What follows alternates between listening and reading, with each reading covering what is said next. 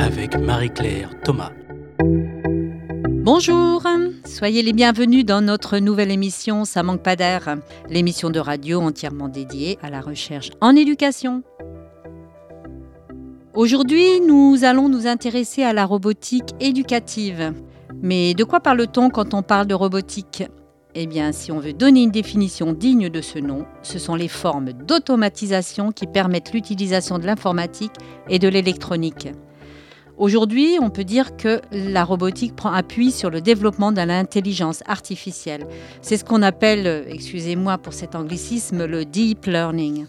En ce qui concerne la robotique pédagogique, c'est l'usage des robots comme outil éducatif populaire à l'école. Les buts sont multiples. Il s'agit de susciter l'intérêt vis-à-vis des activités de programmation, de faire découvrir la pensée algorithmique, d'initier à l'intelligence artificielle et pour finir, on peut aussi apprendre la robotique comme discipline professionnelle pour les étudiants. Mais alors, quelle est la différence quand on parle de robotique éducative? Eh bien, c'est une appellation plus large pour désigner à la fois l'ensemble des activités qui, dans un premier temps, utilisent les robots à des fins pédagogiques, sociaux ou médico-éducatives, mais aussi qui se déroulent en contexte scolaire, périscolaire, voire extrascolaire. Les 2 et 3 octobre dernier, c'était la troisième édition des Rencontres nationales de la robotique éducative organisées à l'IFE en lien avec tous nos partenaires, les universités Lyon 1 et Lyon 2, Canopé et les membres du groupe de travail Océan, Océan pour objets connectés et nouveaux espaces d'apprentissage. Ces rencontres visaient à interroger à la fois la place des robots dans le processus d'apprentissage, les apports pédagogiques et éducatifs, et bien évidemment les impacts sur les pratiques enseignantes et sur le métier d'élève. Au programme également, l'exploration des perspectives ouvertes par l'intelligence artificielle et l'exploitation des traces d'apprentissage, les Learning Analytics, au travers des robots et de leurs usages en éducation. Je vous invite à découvrir les ressources documentaires liées à cette manifestation sur le site de l'IFE, et notamment le dossier rédigé par Edwige Courreau-Falquero, ingénieur d'études à l'IFE, qui fait un tour d'horizon sur les questions de recherche sur ce champ précis. Dans les grandes lignes, trois thématiques majeures se détachent. Des questions toutes pratiques, telles que la formation des enseignants, le financement des outils et robots, la mise en place des politiques publiques, la mise en valeur et la validation institutionnelle des ressources développées par les acteurs de terrain. Mais aussi, deuxième acte, les réflexions sur le développement des ressources pédagogiques, sur les façons d'utiliser ces robots, à quel niveau, selon quel champ et quelles problématiques, par rapport aux questions du handicap, par exemple. Des interrogations aussi sur la perspective plus large euh, des humanités numériques ou compétences du XXIe siècle et de la citoyenneté numérique, à la fois par l'apprentissage à vivre avec les objets connectés et par le questionnement de la place de la robotique dans l'éducation. Mais avant d'aller plus loin, écoutons Margot Dufaux, élève à l'ENS de Lyon, pour une petite page d'histoire. J'en profite pour préciser que les émissions de Ça euh, nous permettent d'accueillir chaque année des élèves de l'ENS euh, ou autres grandes écoles. C'est l'occasion pour eux de se frotter aux sujets éducatifs en nous aidant à la préparation de ces différents sujets. J'en profite donc pour saluer les anciens et pour remercier les nouveaux. C'est donc à toi, Margot. Merci Marie-Claire.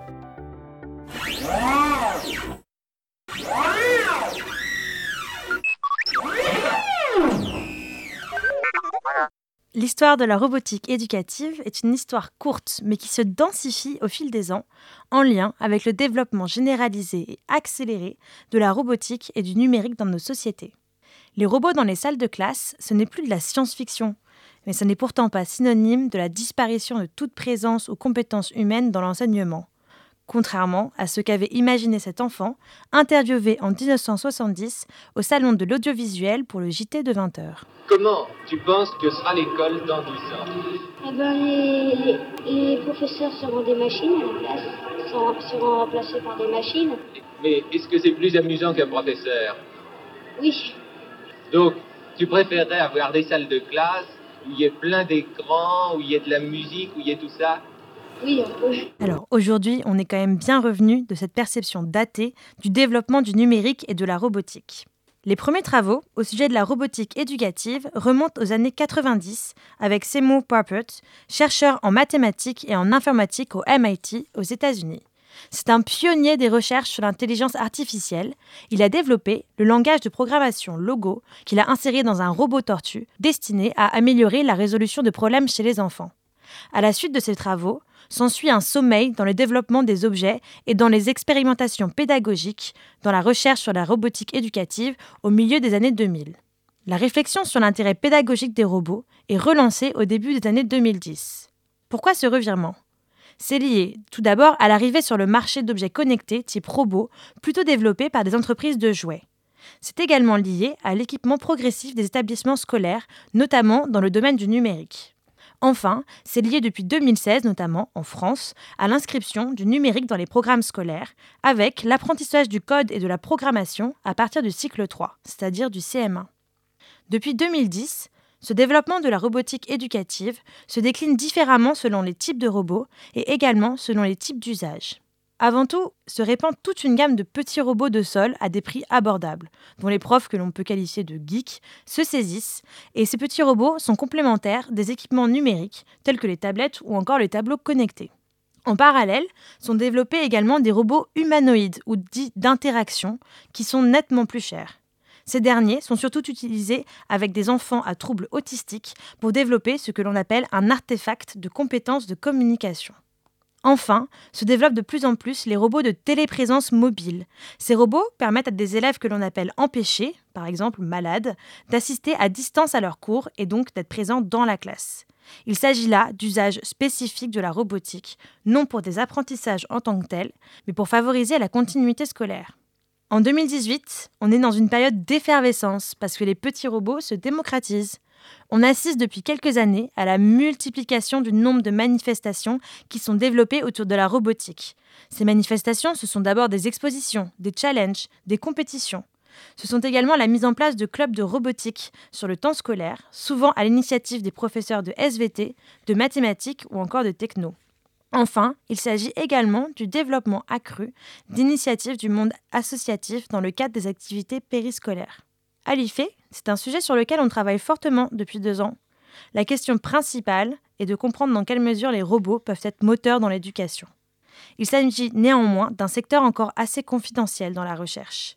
En effet, s'il existe beaucoup de chercheurs en robotique en France, on compte environ une cinquantaine de laboratoires, c'est surtout pour fabriquer des robots de plus en plus sophistiqués, en y intégrant de l'intelligence artificielle notamment. Mais en réalité, il y a très peu d'initiatives spécifiques à la robotique éducative. Pourtant, sur le terrain, les pratiques se multiplient dans ce champ, et cela suscite en plus un intérêt très fort chez les adolescents, chez les enfants et également chez une partie des enseignants. Il existe donc un vrai besoin de développement de la recherche sur ces questions. Voilà pour ce point historique, très ancré dans le présent en réalité. Je te rends l'antenne, Marie-Claire, pour discuter de ce sujet brûlant avec nos invités. Merci Margot. Bonjour, nous sommes trois lycéennes du lycée du Lyon à Landivisieux. Nous avons décidé de créer ce blog dans le cadre des TPE, travaux personnels encadrés. Notre thème est santé et bien-être, et notre sous-thème la robotique dans la santé. Nous espérons que ce blog vous plaira. Eh bien aujourd'hui, pour parler de robotique en éducation, justement, nous accueillons Margarida Romero, enseignante chercheuse et directrice du laboratoire LIN, laboratoire d'innovation et numérique pour l'éducation à l'Université Côte d'Azur. Bonjour Margarida. Bonjour. Et Thierry Carcinti, donc enseignant-chercheur, directeur du CRIFPE à l'Université de Montréal et responsable de la chaire euh, de recherche sur les technologies de l'information et de la communication en éducation. Bonjour. Bonjour à vous. En octobre dernier, vous êtes tous les deux intervenus à l'IFE dans le cadre des troisièmes rencontres nationales de la robotique éducative. Alors, c'est quoi les enjeux du développement de la robotique éducative à l'école? Je pense qu'on a, on a derrière croisé avec Thierry, avec euh, lesquels on s'est souvent croisé avec euh, des robots entre nos pattes. Donc, euh, la robotique pédagogique, en fait, c'est une activité qui est de plus en plus présente dans les écoles de partout dans le monde. Donc, Québec, aux États-Unis, en Amérique du Sud. je pense que Thierry pourra même parler d'Afrique, Europe, donc partout.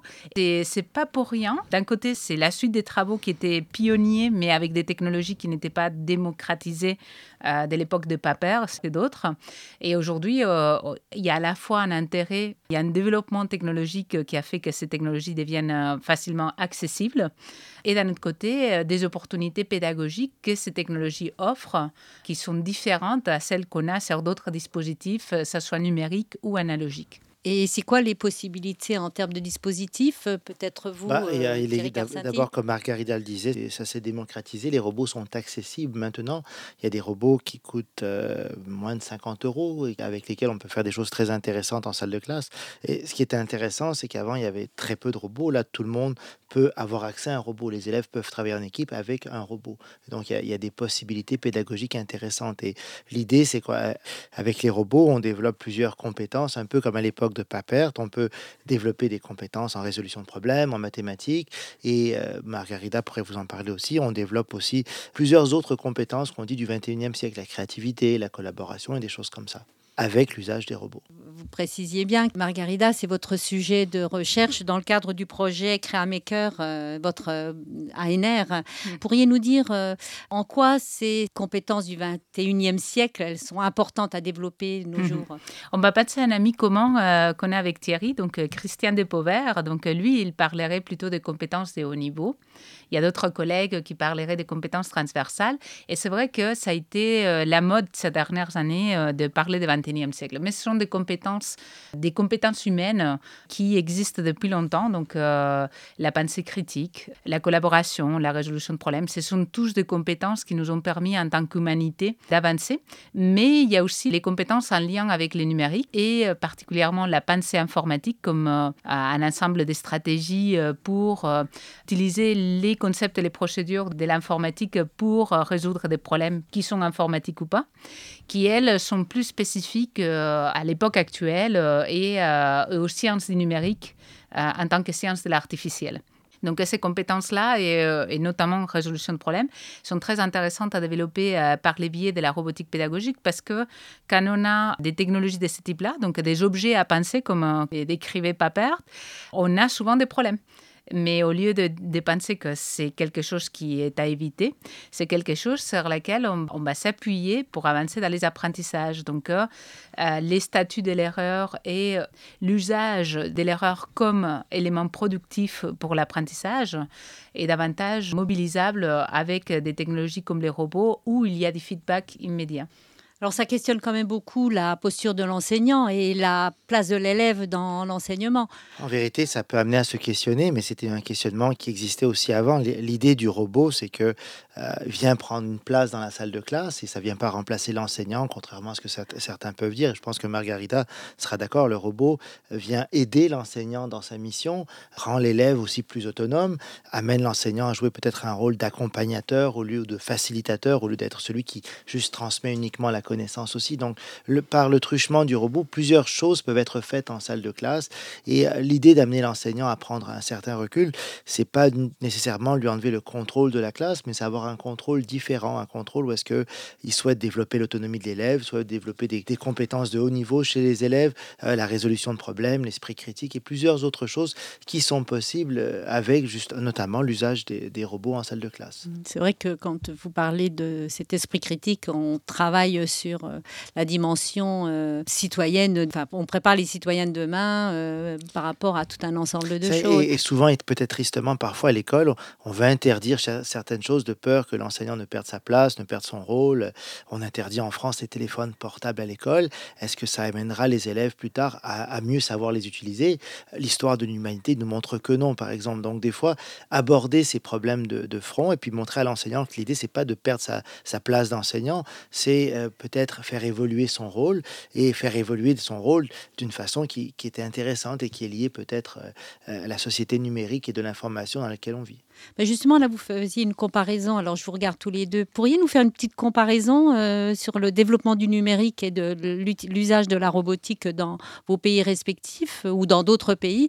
Est-ce qu'on est beaucoup en retard en France ou est-ce que euh, a pris le bon chemin? C'est assez drôle parce que c'est une question que chaque pays se pose. Oui. Et je suis désolée parce que ça fait un peu ridicule, mais c'est un petit peu qui a la plus longue.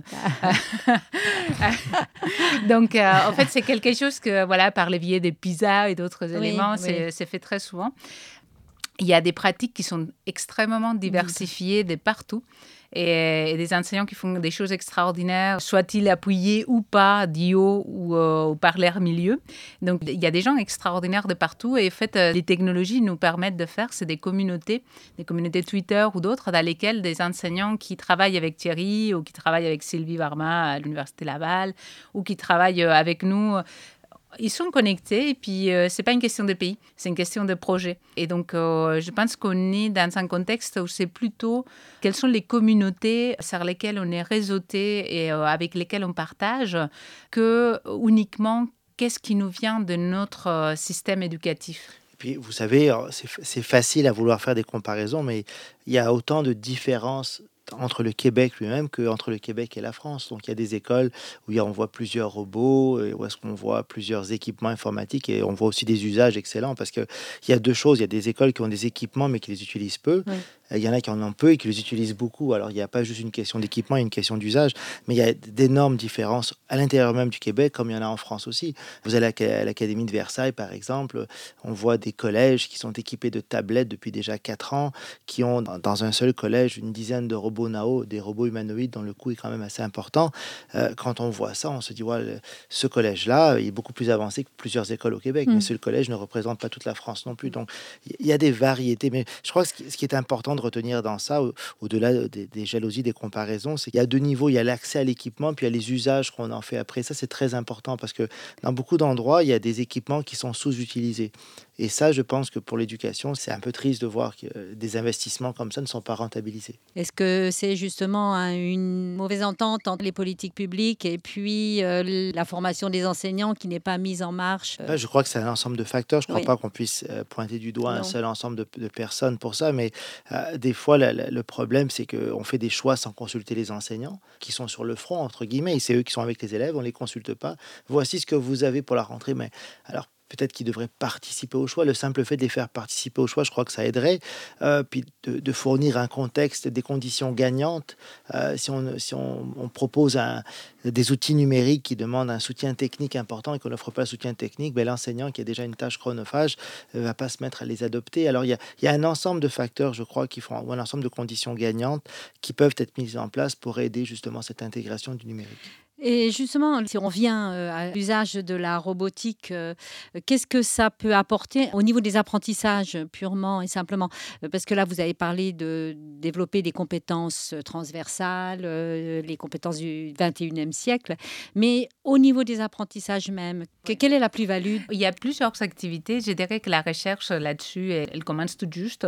Donc là, on va faire appel à un autre ami commun, Basilis Comis, donc, qui a dirigé des travaux autour de l'apprentissage euh, en lien avec la géométrie et les mathématiques maternelles, avec des, petits robots de sol, euh, des, abeilles Bibot, Bluebot, et d'autres travaux. Et la tendance de ces travaux, en tout cas ce que je révisais à ma connaissance, c'est qu'ils permettent de travailler des éléments qu'on pourrait travailler par les biais du papier ou par les biais d'autres outils, mais avec l'avantage que l'élève a un feedback immédiat ou en tout cas qu'il peut faire des hypothèses. Par exemple, un carré, ce sont quatre côtés, puis euh, des angles de 90, et puis il va formuler une hypothèse qu'il va par la suite pouvoir la programmer et la tester.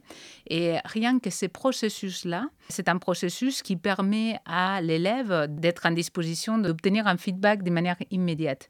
Il n'y a peut-être pas un gros changement sur qu'est-ce qu'on peut apprendre avec, mais il y a un grand changement sur euh, comment ces outils, ce sont des outils euh, à réfléchir, à l'idée des pas ce sont des outils qui nous donnent un feedback euh, qui permet d'amplifier ce que l'enseignant il peut faire en classe. Mais je, crois qu'il y, a plusieurs impacts, comme ce, que, ce dont parlait Margarita, mais il y a aussi, des, fois, on apprend sans même en être conscient. Ça veut dire, on a fait une expérience dans une école, en, dans ce que vous appelez en France des ZEP, des zones d'éducation prioritaire, et dans une des écoles les plus pauvres les plus défavorisés au Canada. Et le fait d'apprendre la, programmation, la robotique, euh, ces enfants ont vu leur score en mathématiques grimpé de façon significative. Et ça a été intéressant parce qu'on a pu comparer euh, les résultats de l'ensemble de l'école avec ceux qui avaient participé au programme de robotique et ceux des autres écoles à côté. Et donc, statistiquement parlant, on a montré que avec l'apprentissage de la robotique, on parle d'une heure par semaine en parascolaire, en dehors des heures de classe, euh, les résultats ont augmenté euh, globalement de 6%. C'est pas énorme en une année, mais 6%, c'est quand même, c'est la différence. Sur, une heure. Voilà, sur une heure par semaine, c'est beaucoup. Et puis, avec ça, vient une confiance à l'école, vient un sentiment de compétence, une motivation, un engagement. Donc, ça, c'est juste des résultats très pointus en mathématiques parce que, bon, des fois, les, regroupements d'écoles veulent savoir est-ce que si je fais ça, est-ce qu'ils vont être bons en mathématiques ou en français? C'est des... Alors, en français, il y a peut-être moins d'applications, mais il y, en a quand même aussi. Vous savez, la, la programmation, il y a des logiciels très populaires euh, dans les premières classes du primaire, Scratch Junior et Scratch. Ces logiciels bon, permettent, avec la programmation, d'apprendre à faire des histoires.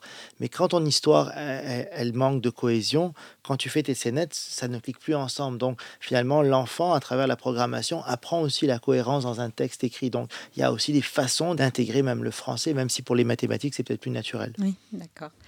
Au niveau éthique, qu'est-ce que vous pouvez nous dire? Ben, Le niveau éthique, c'est complexe aussi. Alors, il y a des gens qui se soucient tellement du niveau éthique. Je ne dis pas qu'il ne faut pas s'en soucier mm. du tout, mais on oublie après ça que la mission d'école est d'éduquer, instruire et socialiser. Euh, et encore une fois, je prends l'exemple des téléphones portables. Euh, le fait d'interdire quelque chose à l'école, est-ce qu'on répond vraiment à notre mission d'éducation? Ben, Moi, il me semble que non. Alors euh, oui, ça, on pense régler un problème parce qu'on n'en parle plus, c'est interdit. Mais moi, je pense qu'au contraire, tous ces robots, toutes ces technologies, tout ce numérique qui, qui vient avec un lot de défis éthiques, euh, et euh, je pense qu'il faut les aborder, il faut préparer les enfants à, à, la société de demain et les préparer. C'est pas sans que l'école ne puisse jouer un rôle. Je pense que l'école doit jouer un rôle pour les préparer à ça. Et donc, je pense que l'intégration des robots, de la robotique, c'est intéressant parce que justement, ça nous permet aux enfants de parler de euh, le robot Nao humanoïde, par exemple, quand on lui pose des questions, on dit ah, tu peux me faire confiance. Là, on pourrait demander aux enfants est-ce qu'on peut faire confiance au robot? Et donc, c'est tout un débat éthique autour de ça. Mais si on ne se soucie pas de ça, si on n'a pas les technologies en classe pour des questions éthiques, on a peur, à ce moment-là, je pense qu'on rate un peu notre mission d'éducation. Margarida Tout à fait, je suis totalement de l'avis de Thierry. Justement, on travaille euh, les numériques comme une manière de faire que les citoyens soient des citoyens éclairés, qui puissent euh, avoir un point de vue critique mais aussi créatif avec les numériques. Donc, ça veut dire qu'il ne faut pas interdire, euh, c'est infantiliser aussi bien les enseignants que les élèves, parce que c'est penser qu'on ne peut pas faire confiance sur la manière dont une, quelque chose va être géré en classe.